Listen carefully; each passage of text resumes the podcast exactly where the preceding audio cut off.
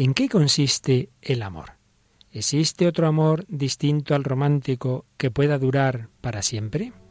Hoy seguimos hablando del sacramento del matrimonio. ¿Nos acompañas?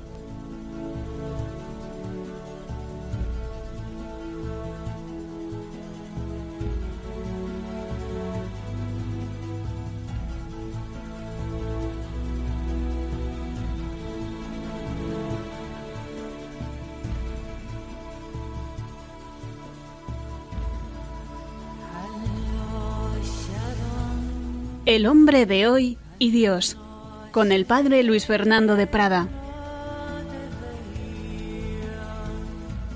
Un cordial saludo, querida familia de Radio María, queridos amigos, bienvenidos a esta nueva edición con este tema tan interesante que comenzábamos en el programa pasado y que hoy seguimos profundizando, el matrimonio, el amor, hablamos del amor hedonista, hoy hablaremos del amor romántico y un poco ya del verdadero amor, el amor oblativo.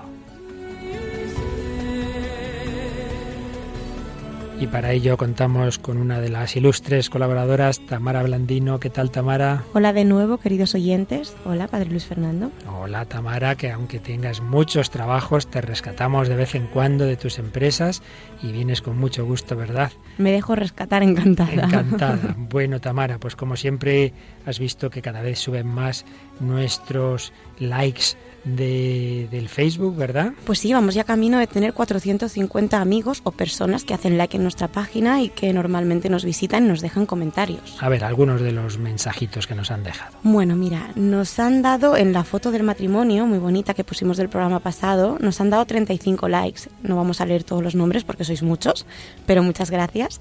Y luego en mensajes tenemos, por ejemplo, a Brenda Rivera que dice, no me lo pienso perder. Espero cada martes con ilusión para escucharles. Un saludo a todos del equipo por el esfuerzo. Dios les bendiga. Merce Peña dice, cuando era joven no valoraba este sacramento ni ningún otro y no podía vivirlo, pero Dios quiera que haya muchos jóvenes que forméis familias sólidas, que sean el nido estable de los niños que vengan al mundo. Manuel Toscano Serrano dice, gracias por el tema del programa de hoy, el matrimonio. Es esa escuela de amor y perdón donde teniendo a Jesucristo en el centro podemos convertirlo en el mejor instrumento para transmitir la fe a nuestros hijos. Un saludo a todo el equipo. Y luego tenemos a César Hernández desde Nicaragua, que nos dice, hola, buenos días, muchos saludos. Escuchamos su programa a través de Radio María Nicaragua, muy bueno y muy constructivo, mil bendiciones. Y yo mando un besito muy especial para Nicaragua, porque bueno, mis abuelos son de allí y todavía tengo familia allí. Pues muchas gracias no solo a los que ha leído Tamara, sino a tantos otros que nos mandáis mensajes, no podemos leer todos, estamos encantados de ese contacto. Radio María es un, una permanente relación con nuestros oyentes. Pues vamos adelante con este nuevo programa dedicado al amor matrimonial.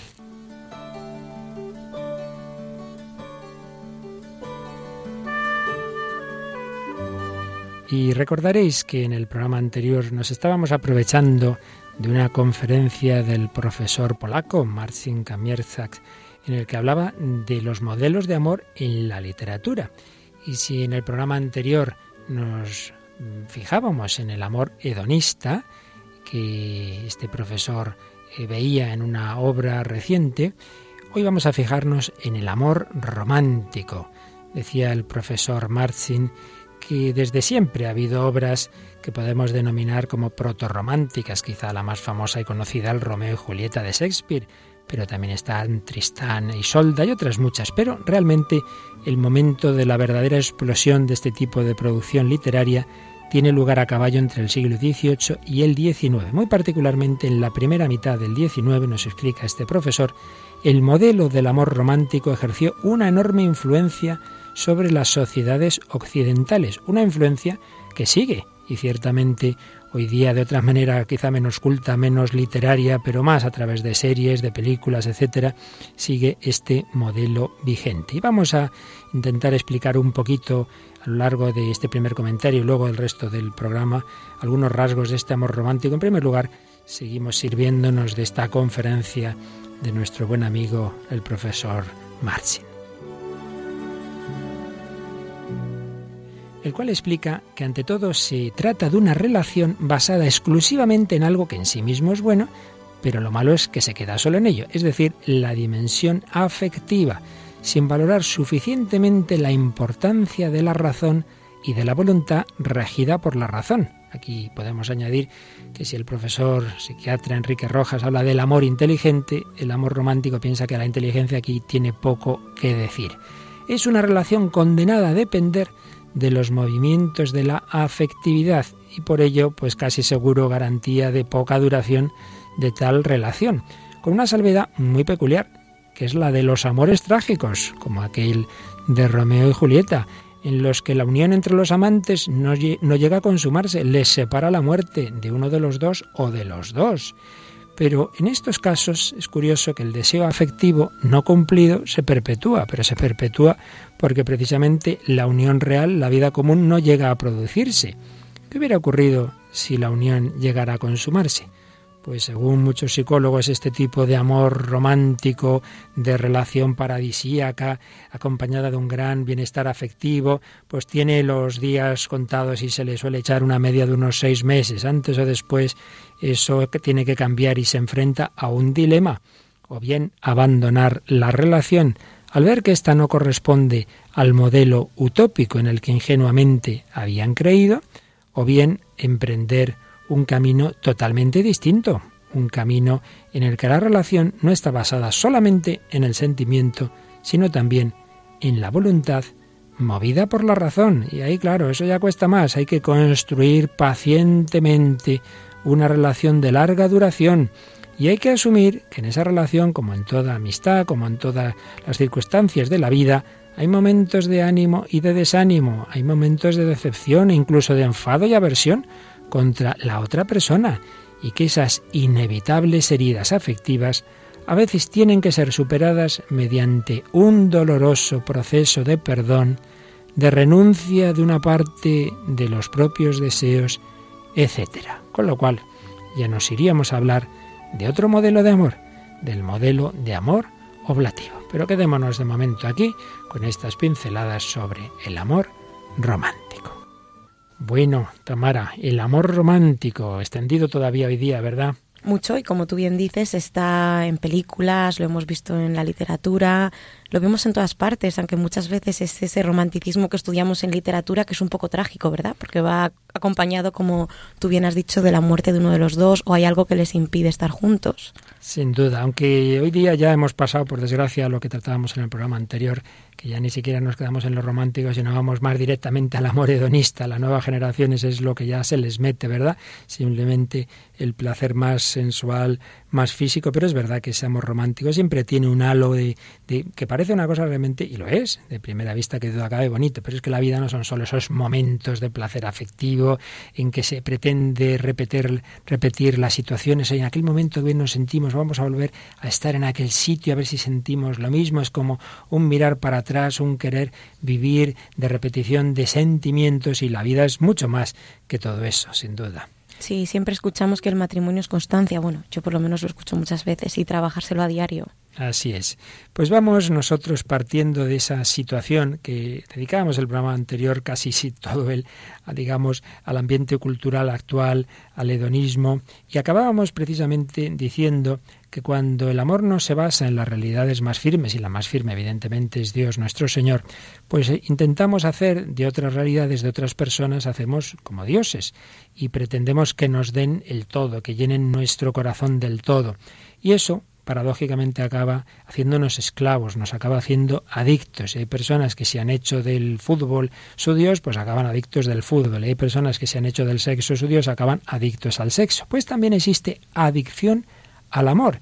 Es decir, hay personas que necesitan una relación como el comer, aunque esa relación les sea destructiva, destructiva. Yo recuerdo, Tamara, que en la universidad en la que tú y yo estuvimos, tú estudiaste y yo era capellán, organizamos muchos seminarios, eh, algunos de tipo psicológico, y uno de ellos fue sobre las adicciones. Y recuerdo compañeros tuyos que se sorprendieron mucho cuando una psiquiatra que invité a dar una de las sesiones les explicó que no solo hay adicciones a sustancias y actividades, sino a personas que hay personas adictas a otras personas. Y es así, porque hay relaciones ciertamente adictivas. Yo recuerdo, siendo sacerdote, una mañana tempranito, eh, tocaba el, portero automático de, de la parroquia, en la cual había un piso en la que también vivíamos los sacerdotes, y digo, ¿qué pasará a estas horas? ¿Se morirá alguien y tal? Y era una chica que se había pasado la noche eh, fuera de casa, pues la pobre de aquí para allá, y dice, a ver si me, escucha un sacerdote a la primera hora que pueda, ¿verdad? Y, que estaba casada y, llevaba, me parece, casada así como un año, ¿no? Y, nada, un desastre de matrimonio y tal. Y decía, si todo el mundo me lo decía, si todo el mundo me lo decía, que no me casara, pero es que yo estaba ciega, yo estaba ciega, ¿verdad? Un profesor mío muy irónico solía decir, ¿saben de dónde viene la palabra novio? De que no vio. No vio. bueno, pues pues esta chica, esta chica eh, me lo decía, yo estaba ciega, yo estaba ciega. Pues sí, a veces una persona dice más vale mal acompañada que sola, ¿verdad? No es que lo diga así explícitamente, pero en, la en realidad se, se actúa de esa forma, ¿no? De, de, de esa manera. Pues bien, existe esa adicción al amor. Y si encima se alimenta con estos modelos del amor romántico, pues ¿para qué queremos más? Y estaba yo antes citando esta conferencia del profesor Marcin Camierza, con el cual, por cierto, viajé a Roma a la beatificación de su compatriota, Juan Pablo II, es un buen amigo, y, explica cada, cada tipo de amor con una obra literaria. Y en este, del amor romántico, lo explica con una novela de Goethe, precisamente Las penas del joven Werther, que recuerdo haber leído también a Alfredo Kraus, aquel gran tenor, pues cómo fue una obra que también cantaban muchas veces y que fue muy, muy impresionante, porque además eh, una época en que cuando se representaba esta obra siempre había suicidios a continuación. animaba la obra a lo que hace el protagonista, que es este joven Werther, que se enamora de Carlota, una mujer felizmente casada, pero que se ve muy halagada por la actitud idolátrica de ese joven Werther hacia ella, aunque al final lo rechaza. No sabemos hasta qué punto por el que dirán o simplemente por fidelidad, ¿no? A su marido, a su hogar. El caso es que lo rechaza y entonces Werther se desespera y se suicida. Pues vamos, si te parece, Tamara, a leer algunos de estos fragmentos que trae aquí el profesor eh, en esta ponencia suya para que veamos ese modelo del amor romántico. En la novela, eh, eh, sobre todo, son cartas dirigidas a Carlota de parte de Werther. Vamos a ver si no te, parece mal, lee tú misma, haz aquí de chico, haz de Werther, lo, que, lo que le escribe a Carlota. Le dice, ay de mí, este vacío, este horrible vacío que siente mi alma. Muchas veces me digo, si pudiera un momento, uno solo, estrecharla contra mi corazón, todo este vacío se llenaría. Todo este vacío se llenaría. Y comenta el profesor Marcin. Aquí vemos cómo Werther absolutiza la dimensión afectiva de su propio ser despreciando su dimensión racional y la virtud de la prudencia, que le debería hacer ver lo inoportuno de dejarse llevar por la, pasión hacia esa mujer casada de la que está enamorada. El basar el amor en la ingenua confianza puesta en los afectos cambiadizos, caprichosos e inestables, pues es un perfecto ejemplo del modelo del amor romántico. Pero vamos a verlo más claro en otros textos. En otro lugar, eh, vemos lo que significa la palabra amor, porque se encuentran los dos, tienen una escena de besos apasionados, pero Carlota de repente pues se, quiere, se separa de él, se libera del abrazo de Werther y exclama No volveréis a verme. Y lanzando sobre aquel desgraciado una mirada llena de amor, corrió a la habitación inmediata y se encerró en ella. No volveréis a verme, pero le lanza, dice, una mirada llena de amor. Y comenta el profesor, aquí constatamos que el narrador utiliza la palabra amor como sinónimo de pasión. Y ese es precisamente el gran error antropológico del romanticismo, que incluye una parte de verdad, porque la dimensión afectiva, claro que tiene un papel importante, muy importante en la relación amorosa, nadie lo, discute, pero no es la única, ni la más importante. Y si Carlota abandona a Werther, no es en contra del amor, sino en contra de una pasión desordenada. Como decíamos antes, pues puede que fuera por el que dirán, pero más probablemente por fidelidad a su marido y por respeto a sí misma, porque si esta persona juró fidelidad a su marido y falta el juramento, ya en un momento dado puede pensar, pues bueno, ¿yo qué clase de persona soy? Que no cumplo mis promesas, una promesa tan seria como fue ante Dios prometer fidelidad a mi marido. Y eso puede hacerle perder el respeto a sí misma. Yo he visto en efecto personas que me lo han dicho, dice, yo he hecho cosas en mi vida que luego ya pues me he menospreciado a mí mismo, porque, porque yo qué, qué respeto me voy a tener con las cosas que he hecho. Pero hay una carta, una última carta de Werther a Carlota precisamente antes de suicidarse. ¿Y qué le dice en esa carta? Ay, cuánto te he amado desde el momento en que te vi, Desde ese momento comprendí que llenarías toda mi vida. Yo creo, Tamara, que harías muy bien la obra de teatro, ¿eh? le das una entonación estupenda. Muchas gracias, Luis. estupenda, estupenda. Se intenta, se intenta. ¿Cuánto te he amado desde el momento en que te vi? Desde ese momento comprendí que llenarías toda mi vida. Y aquí señala el profesor Marcin y lo subrayo yo totalmente, que pensar que un ser humano puede llenar completamente el corazón de otro ser humano toda la vida es mucho pedir, mucho pedir. Ese deseo de amor absoluto, como tantas veces hemos hablado en este programa, en último término, solo pueden estar en el absoluto, en el infinito, en el eterno. El deseo de ese amor pues nunca se va a llenar del todo y por eso antes o después va a llegar la frustración y cuanto más se ha idolatrado a una persona, más se la ha ensalzado, luego más fuerte es también el soponcio que uno se lleva, ¿verdad? Por eso el amor humano, para ser completo, señala doctor Marcin, necesita desarrollarse en unión con el amor trascendente. Solo el amor humano que está abierto al amor trascendente puede llevar a la unión perfecta de dos corazones humanos a su vez enlazados dentro del corazón de quien es amor.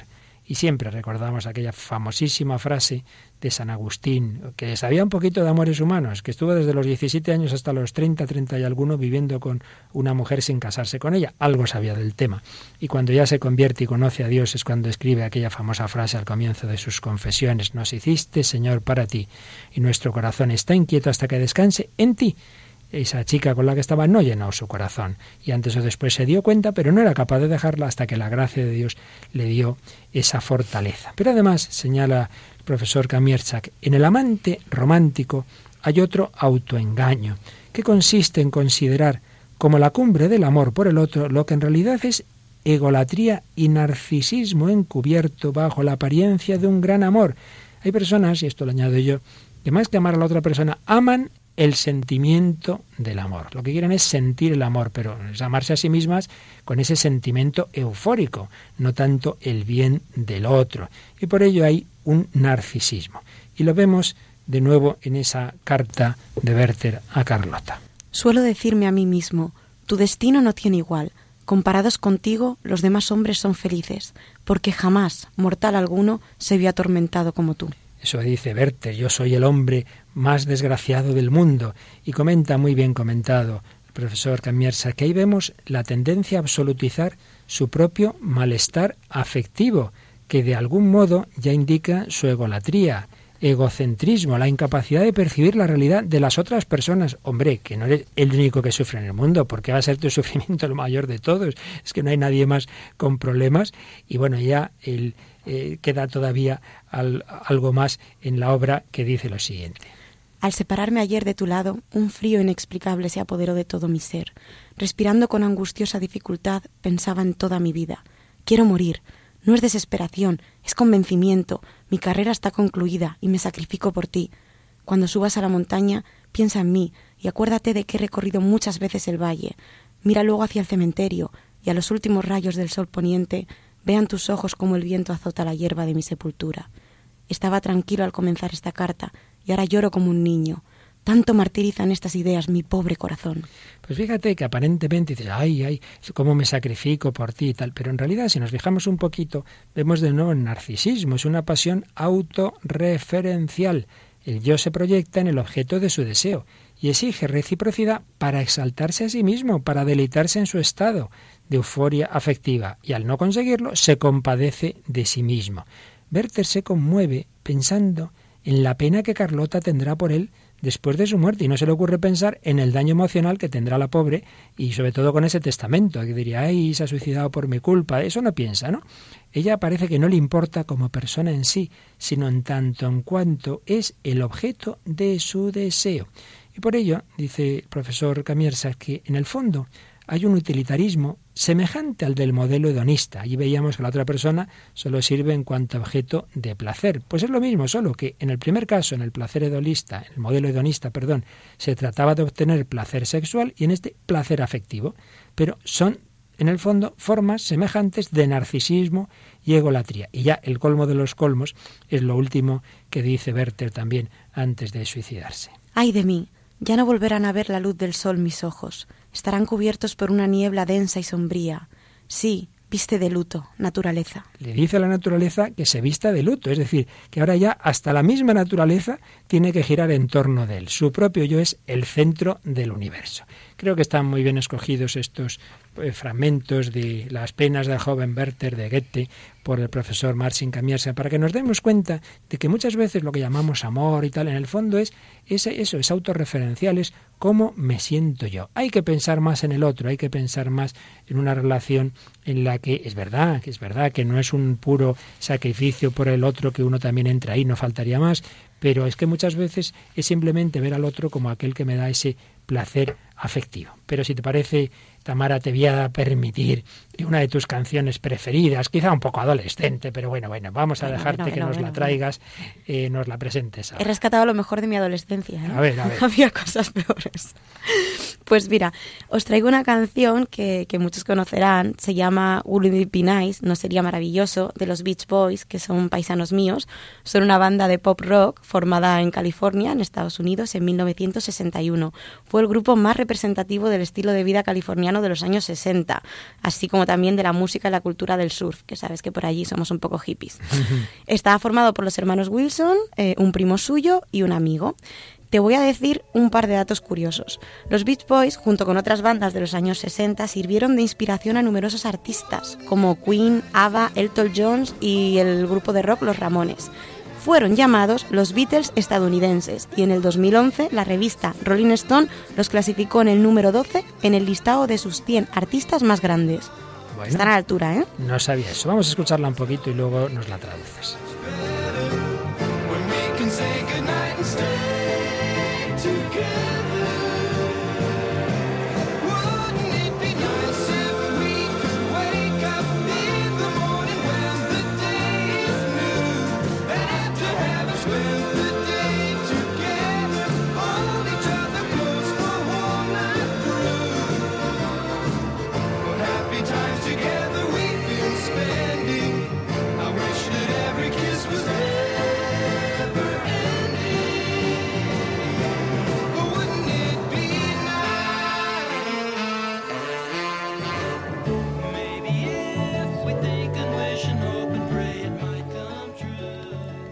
Vemos párrafos muy bonitos, hablan de una pareja, novios, que están deseando casarse porque así podrán comenzar su día juntos, darse el último beso de buenas noches por la noche, irse a dormir juntos y estar siempre juntos.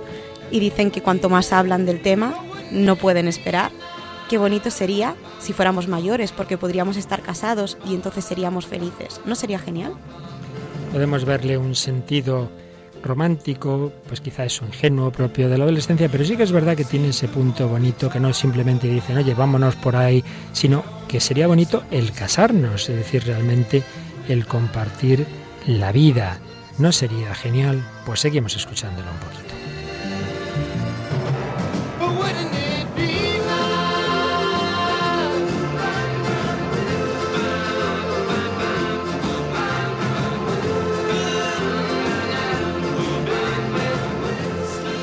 Bueno, pues no estamos excluyendo, no estamos diciendo que sean dimensiones negativas, por supuesto, todo en el plan de Dios tiene su sentido, el aspecto físico, el problema es cuando se queda ahí, modelo hedonista, tiene su sentido, no faltaría más el sentimiento, lo malo es cuando se queda ahí, amor romántico, pero hay que ir pasando a un modelo, a un, sentido oblativo del amor, que incluye lo bueno de los anteriores. Y como solemos hacer en este programa, no damos todavía el salto al nivel sobrenatural del sacramento, sino que todavía estamos en un nivel que puede ser compartido, y lo es, de hecho, por personas no necesariamente cristianas, pero que intentan un amor oblativo. Muchas veces hemos citado como un posible soporte psicológico y antropológico de esta visión al psiquiatra Víctor Frankl, aquel que estuvo en los campos de concentración nazis y que usa mucho el término de autotrascendencia. Él dice que una persona puede estar como muy centrada en sí misma,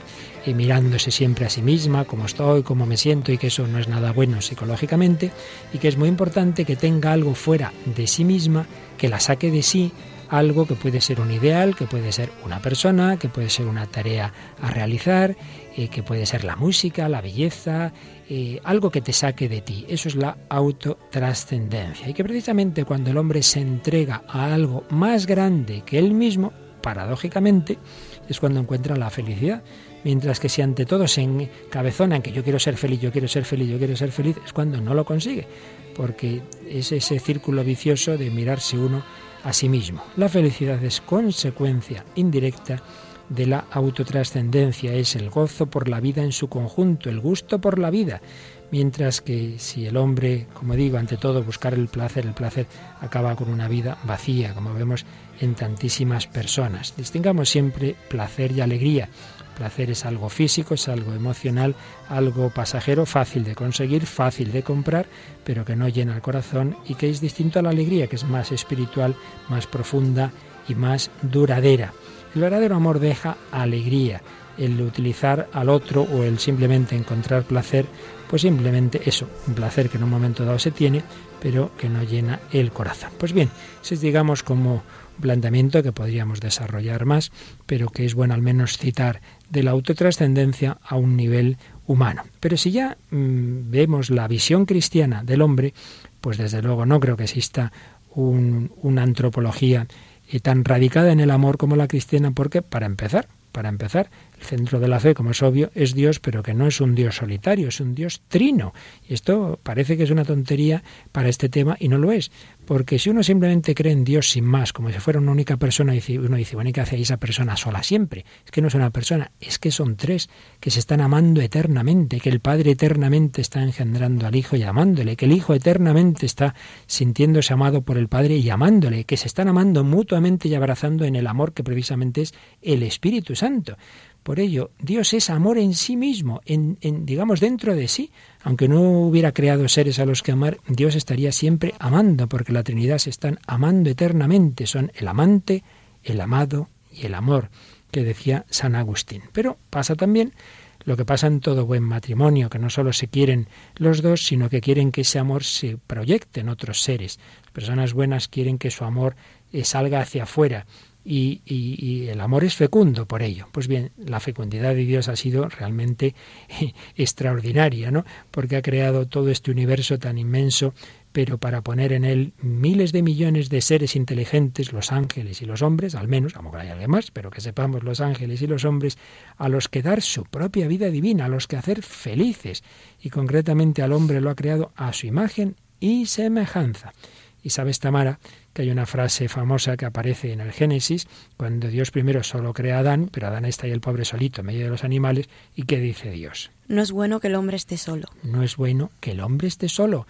Si Dios son tres personas, no era bueno que el hombre estuviera ahí, el pobre solito, sin otra persona humana con la que poderse relacionar. Y entonces crea Dios a la mujer. Llevamos dentro de nuestra psicología la necesidad de amor y comunicación. El Dios personal ha creado un mundo de personas en relación. Ciertamente, nuestra relación constitutiva es con Dios, pues lo que decíamos antes de que el hombre está hecho para el infinito, para Dios. En ese sentido, siempre tenemos que tener claro que la plenitud la felicidad solo se encuentra en la unión con Dios, pero también nos ha creado para la, relación de unos con otros y que el hombre necesita esa comunión interpersonal, la amistad, la vida de familia, el niño necesita pues ser acogido por sus padres, etcétera. Y es importante siempre la comunicación, personas que sufren mucho por la soledad, aunque a lo mejor tengan físicamente a su alrededor personas, pero si no que se comunican con ellas, pues algo falla. Necesita necesidad de comunicación y necesidad de fecundidad. Una persona que no, hace nada que por los demás, que, que, no deja el mundo mejor de como lo encontró, al final va a sentirse triste, porque el hombre está hecho también para ser fecundo, para hacer mejor a los demás, para hacer obras buenas, y si no lo hacemos por, por egoísmo, pues eso también eh, nos deja tristes porque no cumplimos una tendencia que tenemos, tendencia a la comunicación, me encierro en mi soledad, en mi egoísmo, tendencia a la fecundidad, me quedo infecundo, también de nuevo por egoísmo. Y precisamente el Papa Juan Pablo II, que trabajó mucho antes de ser Papa, le estudió mucho todo el tema del amor. En su primera encíclica, Redentor Hominis, escribió en el número 10 unas frases famosas y realmente preciosas. El hombre no puede vivir sin amor. Él permanece para sí mismo un ser incomprensible. Su vida está privada de sentido si no se le revela el amor si no se le encuentra con el amor, si no lo experimenta y lo hace propio, si no participa en él vivamente. Unas palabras preciosas de Carol Wittigua y luego ya Juan Pablo II en Redentor Hominis. La importancia para todo hombre del amor, ser amados y amar. Y eso aparece en la literatura y aparece en el cine. Y hoy traemos el fragmento de una película que aunque en su conjunto no es eh, de esas, digamos, que recomendaríamos sin más, pero sí que la escena que vamos a escuchar creo que nos viene muy bien para el tema de hoy. ¿Qué película es, Tamara? Estamos hablando de la película Juno, que es una película de 2007 dirigida por Jason Reitman y escrita por Diablo Cody. Fue protagonizada por Ellen Page, Michael Cera, Jennifer Garner y Jason Bateman.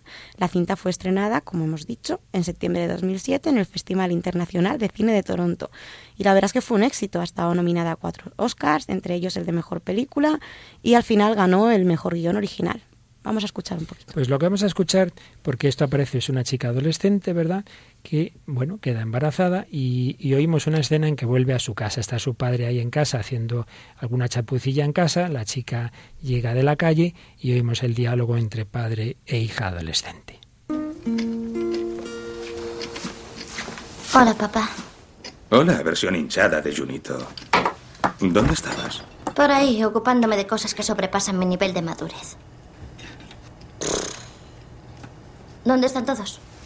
Bren ha llevado a Liberty Bell a su clase de patinaje sobre hielo.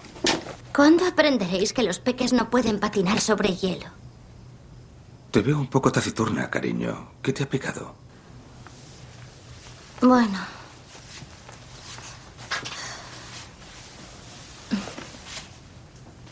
Es solo que estoy perdiendo mi fe en la humanidad. ¿Puedes darme unos cuantos detalles más? Me Pregunto si pueden dos personas seguir juntas para siempre. ¿Te refieres a parejas? Sí. Personas enamoradas. ¿Son líos de chicos? Porque, sinceramente, no me parece bien que tengas ligues en tu estado. Eso sería bastante chungo. No, papá. Sería así, en plan guarra. ¿No es lo que decís las chicas, en plan guarra? ¿En plan golfa? Para, ¿Espatarrada y engatillada? No es... No es nada de eso. Solo... Solo necesito saber que es posible que dos personas puedan seguir felices juntas para siempre. No es fácil, eso está claro. Y eh, no tengo el mejor historial del mundo, ya lo sé, pero... Ya llevo diez años con tu madrastra y estoy orgulloso de decir que somos muy felices. Mira, en mi opinión, lo mejor que puedes hacer es buscar a una persona que te quiera exactamente tal y como eres. De buen humor, de mal humor, fea, guapa, atractiva, como sea. La persona ideal seguirá perdiendo el culo por ti. Esa es la clase de persona que merece la pena. Sí. Sí, creo que la he encontrado. Claro, tu querido y viejo papá. Sabes que siempre te querré y te apoyaré estés en el lío que estés. Obviamente.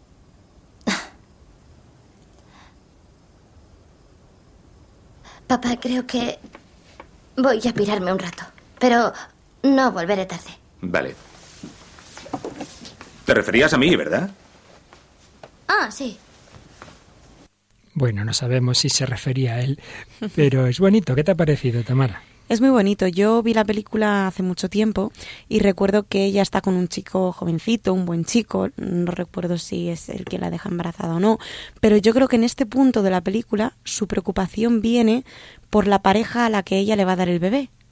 Porque creo que llega un día a la casa y están discutiendo algo así y ella está muy preocupada porque quiere que asegurarse de que su bebé va a estar en una familia en la que ese matrimonio nunca se separe y esa niña vaya a tener esa estabilidad y esa felicidad toda la vida. Yo creo que, en esta parte de la película era eso a lo que se refería. En cualquier caso, mm, lo que realmente es interesante de lo que dice la chica son dos cuestiones que hemos planteado aquí desde el primer programa dedicado a este tema.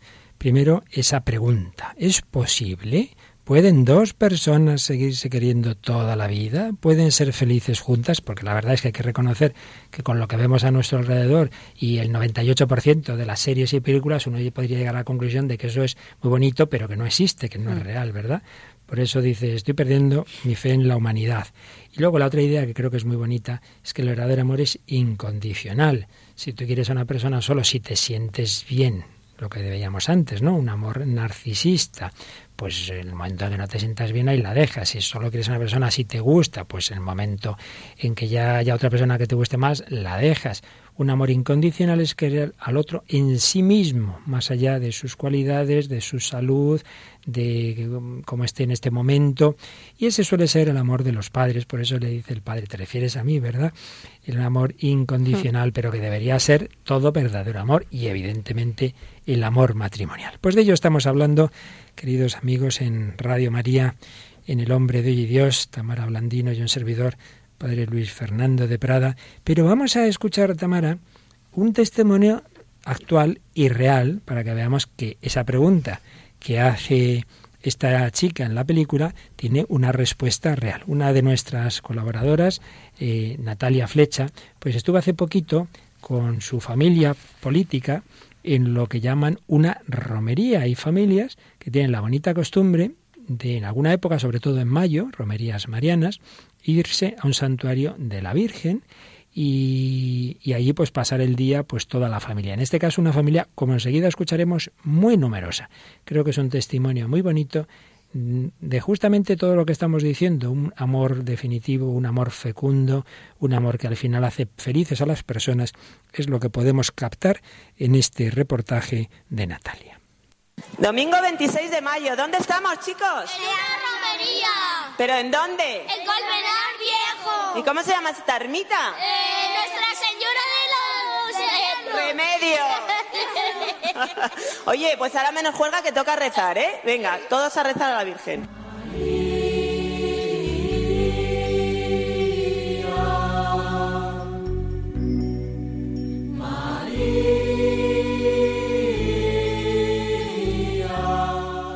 Termina el rosario y ahora lo siguiente que, hacemos es sacar la comilona y hacemos aquí un picnic toda la familia, que somos un montón. Voy a presentar a dos personas. Hola Pilar, a ver, cuéntame cómo es esto de que de dos personas se cree una familia de 50 y... Pues mira, yo la he liado pero bien, ¿eh? Te voy a contestar con mucha ironía, poco a poco. Oye, pero es verdad que eso de que cuando erais novios ya hacíais un árbol genealógico y, y dibujabais 13 hijos. 13 hijos, sí. Y bueno, y Dios os concedió entonces 11 hijos y de esos 11 hijos, ¿cuántos nietos han salido entonces? 29 nietos, pero que son 29 joyas. 29 joyas, feliz, ¿no? ¿Y tú, Paco? A ver, cuéntame una cosa. Vamos a retroceder así hacia el pasado. ¿Cómo era eso de llegar a casa después de trabajar y encontrarte a 11 esperándote? No, ya estaba pues mira. ¿qué va? Y entonces llegaba mi mujer y me decía, oye, este se ha portado mal. Y iba yo y le echaba una bronca a otro que no era ese el que se había portado mal. Y entonces, papá, que yo no he sido. Y digo, bueno, pues hijo, pues ¿qué le vas a hacer? Paciencia, aguanta. ¿no? Oye, ¿y cuándo empezasteis a hacer esto de las romerías? Muchos años, incluso cuando los hijos eran pequeños, íbamos a, a sitios abiertos donde no podían molestar a la gente. Y luego ya, pues desde que nos casamos, cada uno, mm, primero con, con nueras, las primeras nueras, luego los segundos, luego los terceros, y así hasta todos. Donde sí que nos vamos a juntar todo es en vuestras bodas de oro, ¿verdad? Ya tenemos encargado la misa de acción de gracias y luego lo que Dios quiera. O sea, que animáis a la gente a hacer romerías a la Virgen, ¿no?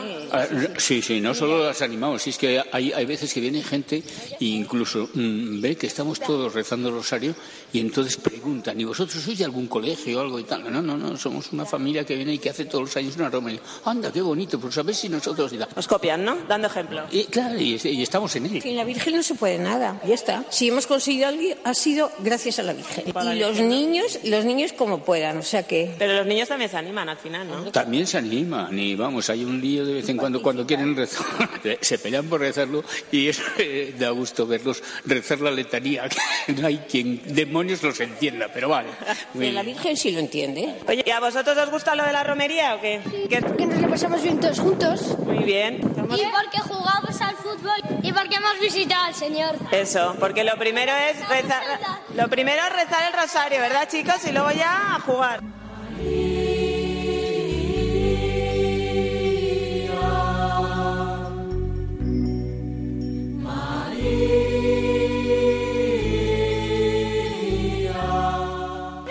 Vienes de una familia que sois 11 por un lado y tu marido 12. ¿Cuántos sobrinos tienes? 66 sobrinos, ni más ni menos. Y confiesa, ¿te equivocas con los nombres? Por suerte se repiten.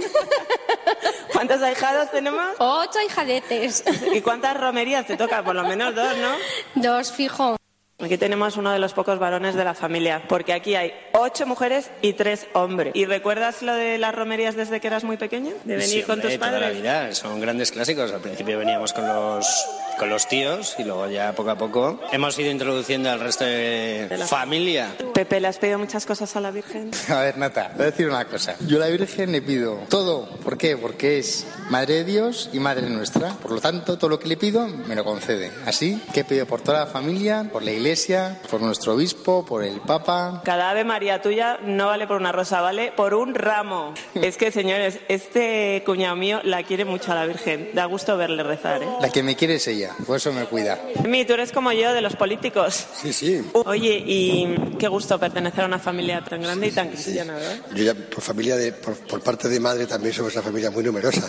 70 primos hermanos.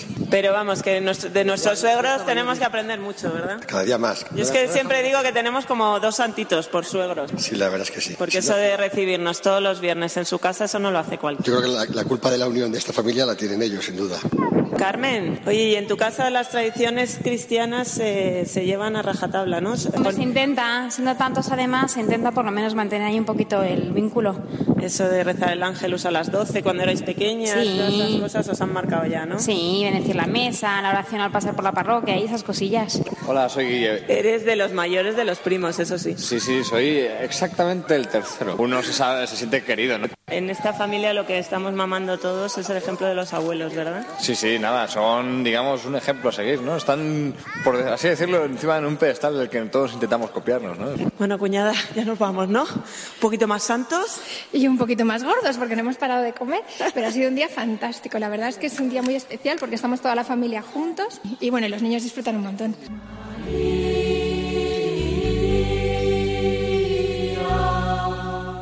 Bueno, Tamara, qué impresión te ha hecho este reportaje. Estoy impactada, es maravilloso. Es de ¿Verdad los que que, da- más. que da envidia, sí, verdad? sí, de los que más me, me han gustado, de los que hemos escuchado. Muy alegre, muy bonito. Y como tú dices, envidia sana y sobre todo tomarlo como punto de referencia. Sin duda. Y, y hace ver que es posible que ese ideal cristiano, porque yo recuerdo una psicóloga que cristiana, muy, muy profunda en sus convicciones, y que me contó que en una ocasión un compañero suyo, en, un máster, que, para nada tenía fe y tal, le dice, mira, si yo tengo que reconocer que el modelo que tenéis en la iglesia es el mejor psicológicamente, un matrimonio para toda la vida, para los hijos, tal, es lo mejor. Dice, pero eso es imposible. Eso es, o sea, es muy bonito, pero no se puede realizar. Pues no es verdad, se puede realizar con la gracia de Dios, es posible. Y si te parece, ya que este matrimonio lleva ya tantos años, pero traías una canción de unos, aunque solo lleven un año, pero, pero bueno, no, es- también tiene ese sentido de que en el fondo todo verdadero amor quisiera ser para siempre. Eso que se proponga como modelo las cosas, las relaciones frágiles de una tomadura de pelo, porque todo el que quiere de verdad a una persona quiere que eso dure para siempre, un año, 50 y siempre. Y nos traes una canción que habla precisamente de un aniversario de matrimonio, ¿verdad? Sí, es una canción de la oreja de Van Gogh, es un grupo que ya hemos traído aquí varias veces, que sabemos que son de San Sebastián, del País Vasco, formado por varios integrantes, entre ellos Amaya Montero al principio, después sale en 2007 y viene a ser la vocalista Leire Martínez. Son una banda de género pop rock, con fama en Latinoamérica, en Estados Unidos, en Europa, es de lo mejor que tenemos. Pero la canción que traigo, a pesar de llamarse Escapar, se trata de escapar juntos, ¿eh? Es De muy escapar bonita. juntos, seguir casados.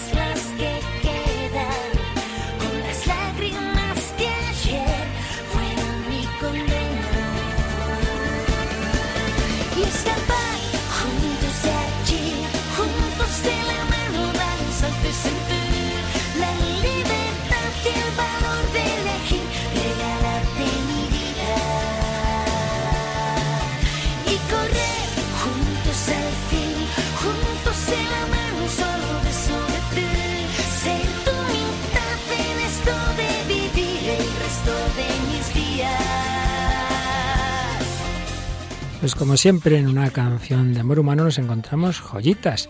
Fíjate, Tamara, la libertad y el valor de elegir regalarte mi vida. Pues qué mejor definición que el matrimonio. Regalarte y el valor de elegir y poderte regalar mi vida. Y correr juntos al fin, juntos de la mano. Y fíjate esta otra frase tan bonita, ser tu mitad en esto de vivir el resto de mis días.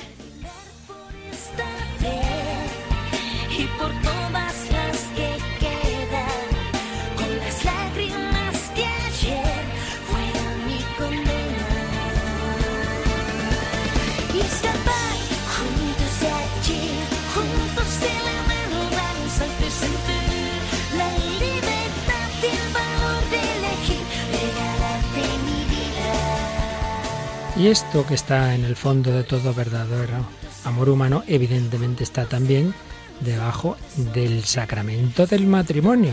El catecismo de la Iglesia Católica tiene una especie de definición descriptiva del matrimonio en el 1660. La alianza matrimonial por la que un hombre y una mujer constituyen una íntima comunidad de vida y de amor fue fundada y dotada de sus leyes propias por el Creador. Por su naturaleza está ordenada al bien de los cónyuges, así como a la generación y educación de los hijos. Entre bautizados, el matrimonio ha sido elevado por Cristo Señor a la dignidad de sacramento. Así pues vemos que hay como dos niveles. El nivel humano, en el que se habla de esa íntima comunidad de vida y amor. Pues lo que sale en esta canción que decíamos de ser tu mitad en esto de vivir. Pero segunda finalidad, la primera es la finalidad unitiva de los cónyuges y la segunda la generación y educación de los hijos. Y eso, que es algo natural, entre bautizados tiene un nivel sobrenatural porque ha sido elevado por Jesucristo a la dignidad de sacramento, que se nos explica en el número siguiente, 1661. El sacramento del matrimonio significa la unión de Cristo con la Iglesia. Da a los esposos la gracia de amarse con el amor con que Cristo amó a su Iglesia.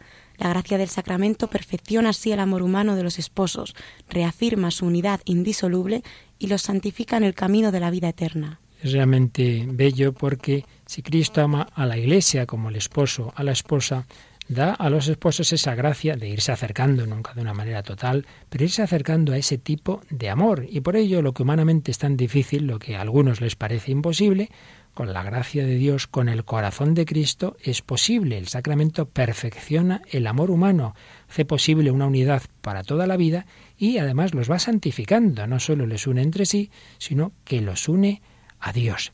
¿Y en qué se basa el matrimonio? 1662. El matrimonio se funda en el consentimiento de los contrayentes, es decir, en la voluntad de darse mutua y definitivamente con el fin de vivir una alianza de amor fiel y fecundo. Realmente bello. Ese plan de vida se basa en el consentimiento, en el sí, pero el sí a qué es? A una alianza definitiva y fecunda, vivir para siempre de esa manera. Lo cual quiere decir que frente a los planteamientos de que esto es una cosa privada, pura cosa de sentimientos, no, no, esto tiene una dimensión pública que nos recuerda en 1663. Dado que el matrimonio establece a los cónyuges en un estado público de la vida en la Iglesia, la celebración del mismo se hace ordinariamente de modo público, en el marco de una celebración litúrgica, ante el sacerdote, los testigos y la asamblea de los fieles es lo ordinario, pues lo que es público es normal que se sepa esta persona está casada o no, pues de una manera pública que se hace en la boda. Y finalmente, como propiedades básicas del sacramento del matrimonio, nos dice en 1664 que son las siguientes. La unidad, la indisolubilidad y la apertura a la fecundidad son esenciales al matrimonio. La poligamia es incompatible con la unidad del matrimonio. El divorcio separa lo que Dios ha unido. El rechazo de la fecundidad priva la vida conyugal de su don más excelente, el hijo. Aquí vemos esas propiedades que chocan con toda esa mentalidad que sobre todo describíamos en el programa anterior tras las rupturas de la revolución sexual, sobre todo del siglo XX, pues todo esto como que nos choca la mentalidad actual, pero creo que por lo que hemos ido viendo, en el fondo es lo que todo el mundo desea. ¿Quién no quiere un verdadero amor para siempre? ¿Quién no quiere un amor definitivo y un amor fecundo y un amor que se proyecte en los hijos? Y esto que es un ideal bonito, es realizable al menos si nos apoyamos en el Señor, porque es verdad que está siempre el pecado que nos cierra en nosotros mismos, pero partiendo del amor de Dios, del amor loco de Dios, del amor loco de Jesucristo, todo ello es posible. Pues vamos terminando el programa precisamente reconociendo y agradeciendo ese amor loco de Dios que nos permite también amarnos en los diversos caminos, en las diversas vocaciones, de esa manera en que Dios nos ha amado.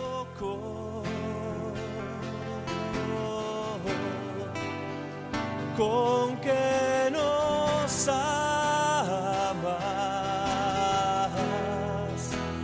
Enciéndenos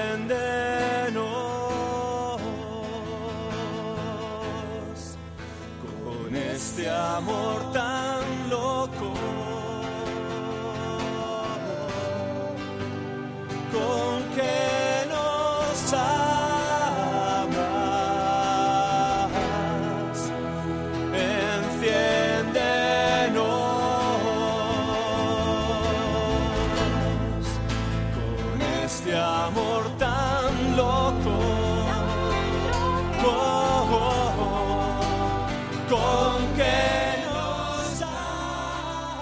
Y escribe Monseñor Javier Martínez, todos sentimos necesidad de un amor peculiar, ser tratados con el aprecio, respeto, agradecimiento que requiere la presencia de una persona. Amar es decirle a alguien qué alegría que existes. Así salvaguardo la libertad del otro. Es conocer su dignidad, venerar su dignidad de persona, que la otra persona reconozca esa dignidad que le conducirá a la alegría. El amor, ser reconocidos como personas, no ser manipulados, es fuente de alegría. Tener un amigo, un novio, no es tener un coche o 20 euros, eso lo he comprado. Es reconocer la sorpresa de lo que el otro es. Es siempre creador. Reconocer el milagro que es el otro es lo que le hace crecer. Un niño al nacer llora ante un mundo hostil y empieza a sonreír cuando su madre le sonríe. Un ser humano no sonríe si no le dan amor. Un niño crece como persona gracias al amor. Si no, no podrá dar gracias por su vida. Es verdadero amor solo si la persona es amada por sí misma, con donación, gratuidad, con un amor incondicional, no porque sea guapo o listo o tenga tal o cual cosa.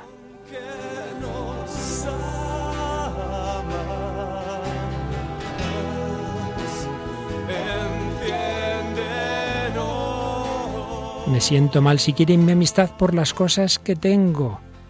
Me siento igual que si me mienten. Ser reconocido, apreciado es lo único que hace justicia al ser humano. Amor por lo que soy, que sea fiel, pase lo que pase.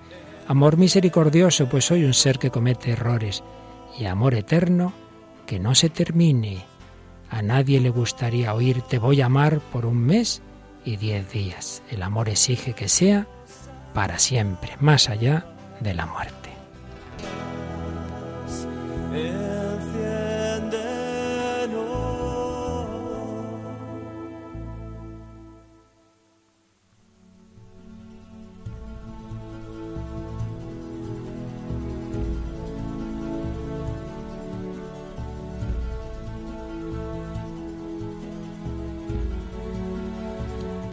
Bueno, Tamara, estoy seguro de que has salido muy decidida a buscar un verdadero amor así para toda la vida, un verdadero matrimonio, Yo, no esas chapuzas que Ni ahí. amigo, ni novio, ni nada, prometido, ya directamente. No, pero tengo que mandarle un beso y un abrazo enorme a mi amiga Lourdes porque no solamente es una bellísima persona, sino que es un ejemplo de la familia cristiana de la que, de la que hemos hablado en el programa de hoy.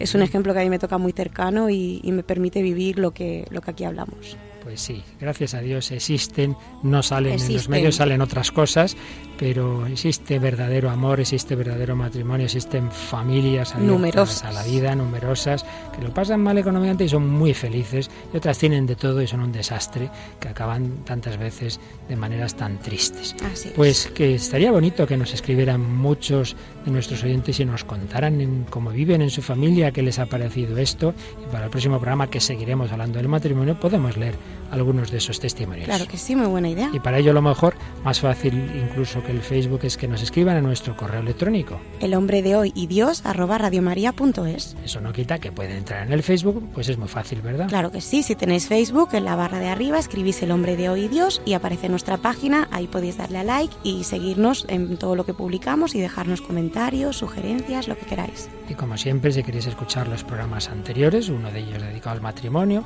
o aquel primer bloque en el que hablamos también mucho de ese deseo del corazón humano que solo se sacia con el infinito, pues podéis pediros esos DVDs en donde están recogidos todos los programas del hombre de Dios y que podéis solicitar llamando al número 902-500-518.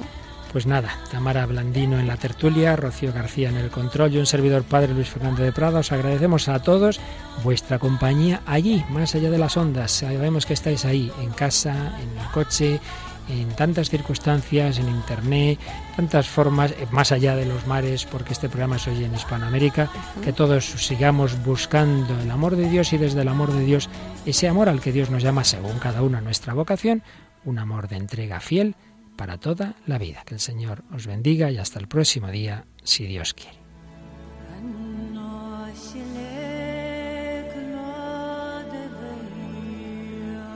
Así concluye El hombre de hoy y Dios, un programa dirigido en Radio María por el Padre Luis Fernando de Prada.